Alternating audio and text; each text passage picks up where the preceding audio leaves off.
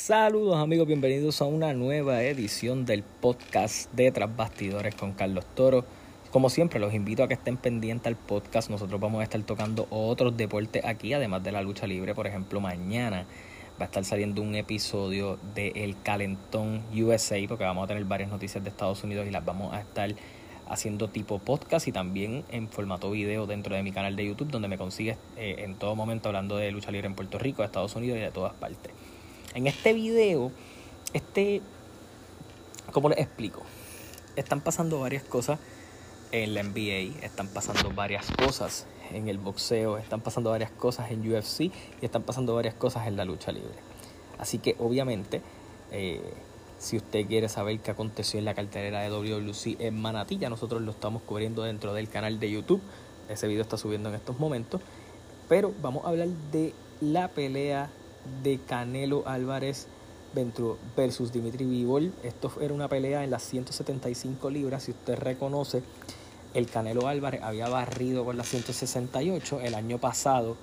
Eh, él aprovechó ese año, peleó en tres ocasiones, donde tanto eh, Caleb Plant, Billy Joe Sanders eh, y no recuerdo eh, el nombre de, yo creo que fue Callum Smith, eran los tres campeones previos de la 168. Canelo contaba con uno de los títulos de, esa división y obviamente pues fue ganando uno tras uno esa, esos campeonatos y lo hizo de manera convincente. Eh, Canelo tenía en su carta de negociación dos negociaciones. Una por parte de Mushroom Boxing y una por parte de lo que fue la gente de Dazón. La gente de Dazón le ofreció a Canelo una pelea con Dimitri Vivol en las 175 libras eh, para ganar un campeonato dentro de ese peso. Y obviamente él tenía el derecho a ser retador porque había barrido con las 168. exactamente lo mismo que ha pasado con otros boxeadores, por ejemplo, Alexander Usyk en, en los pesos cruceros logró barrer allí y se convirtió en el retador número uno al campeonato pesado. Y en la ocasión que Usyk subió, pues Usyk logró derrotar a Anthony Joshua y ahora el campeón pesado. En el caso de Canelo, Canelo iba con eso porque los planes originales de Canelo era subir al límite de los pesos cruceros para enfrentar a el campeón de apellido Macabu. Ese, eh, técnicamente ese peso sufrió mucho la salida de Usyk. Eh, Usyk simplemente, eh, obviamente el, a Canelo le iba a tocar el campeón más flojo de esa división eh, pero pues Canelo quería hacer historia y subir allá, ganar una división más.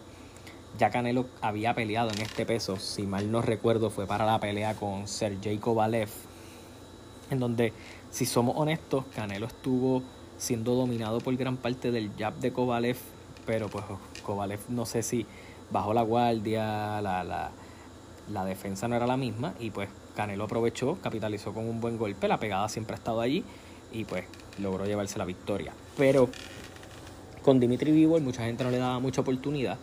Eh, sabíamos que Vivol era bueno, tenía ese jab, tenía ese momento, tenía una buena pegada. Eh, tenía 19 victorias, 11 por la vía del knockout. Eh, pero él aceptó este acuerdo en donde recibía menos dinero. Era una diferencia como de, 3, de 10 millones eh, aceptó pelear con Bivol para entonces en septiembre ir a una, una trilogía con Gennady Golovkin. A mí nunca me pareció que este acuerdo era el más... Estoy dando todo este background para que ustedes entiendan un poco eh, la situación. Eh, Golovkin peleó con Murata hace varias semanas atrás. dentro de que Golovkin se llevó la victoria, no fue una pelea muy lucida para él y el, el caso que ha ido aconteciendo después de esa segunda pelea con Canelo. Ese tiempo fuera, está luciendo como, un peleador de 40 años, ya hay mucho golpe acumulado.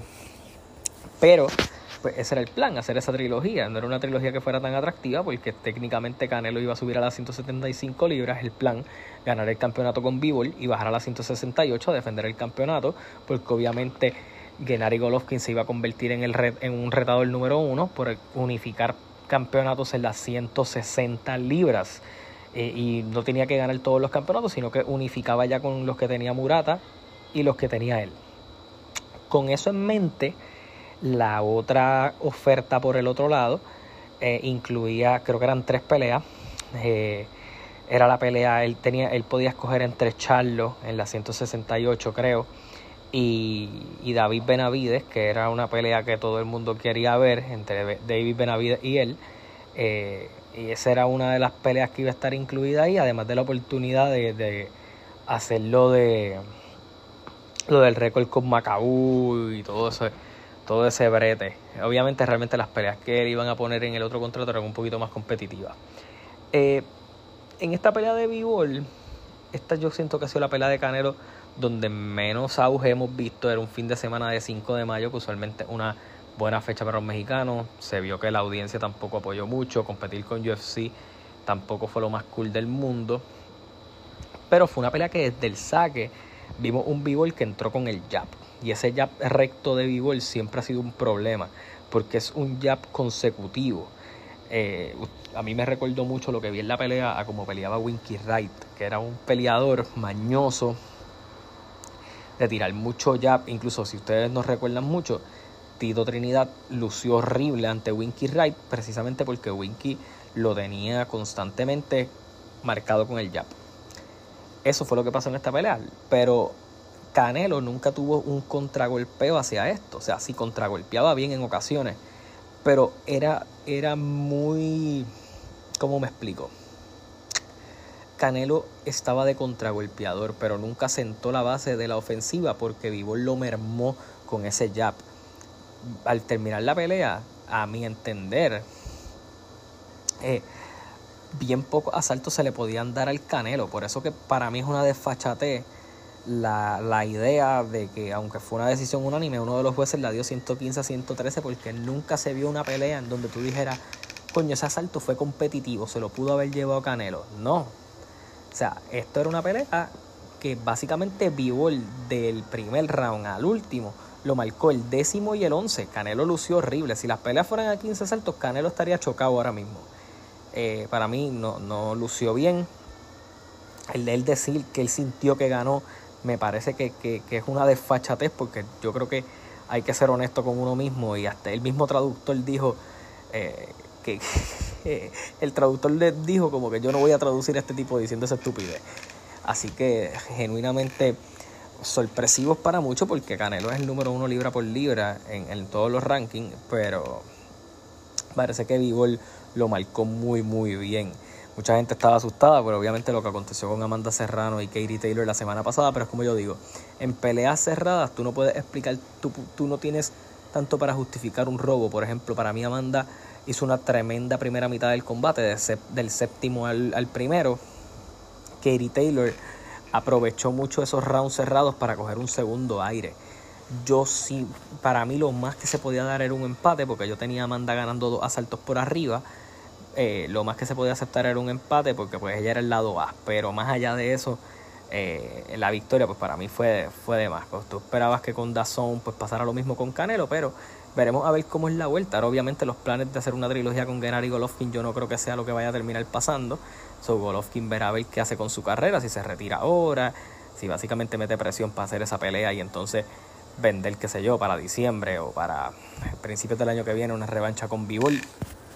Vamos a ver qué termina pasando en esta, en esta novela. En UFC básicamente tuvimos la novela de Charles Oliveira, que es donde pues él no hizo el peso por punto 5, le quitaron el campeonato, de todas formas se llevó la victoria. Eh, y obviamente pues va a tener una oportunidad titular nuevamente. Obviamente el título irá vacante y él peleará con otro top contender.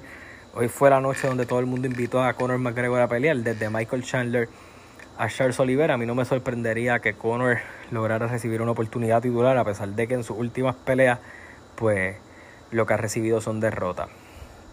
Por otro lado, en la NBA, tuvimos un juego bien bueno, bien cerrado entre los Milwaukee Bucks y Boston Celtics.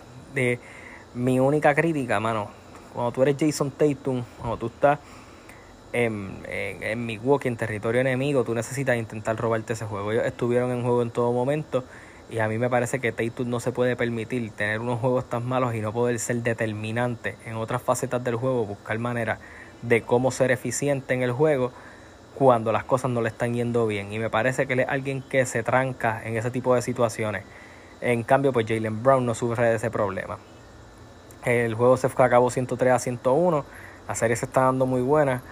Eh, lo mejor que pudiera hacer Boston es intentar llevar la serie empatada de nuevo a Boston en el próximo juego que tengan. Esta serie de Memphis y Golden State, que es la otra, ha sido bien sucia, digo yo, porque pues ah, esto ha sido una novela de mil cosas. Hoy votaron a Kyle Anderson del juego y aunque fue una pela, Jordan Poole lució muy bien hizo una acción que a mí me parece que fue sumamente antideportiva, que fue jalarle la jodilla a Morantis y, y, lo lastimó.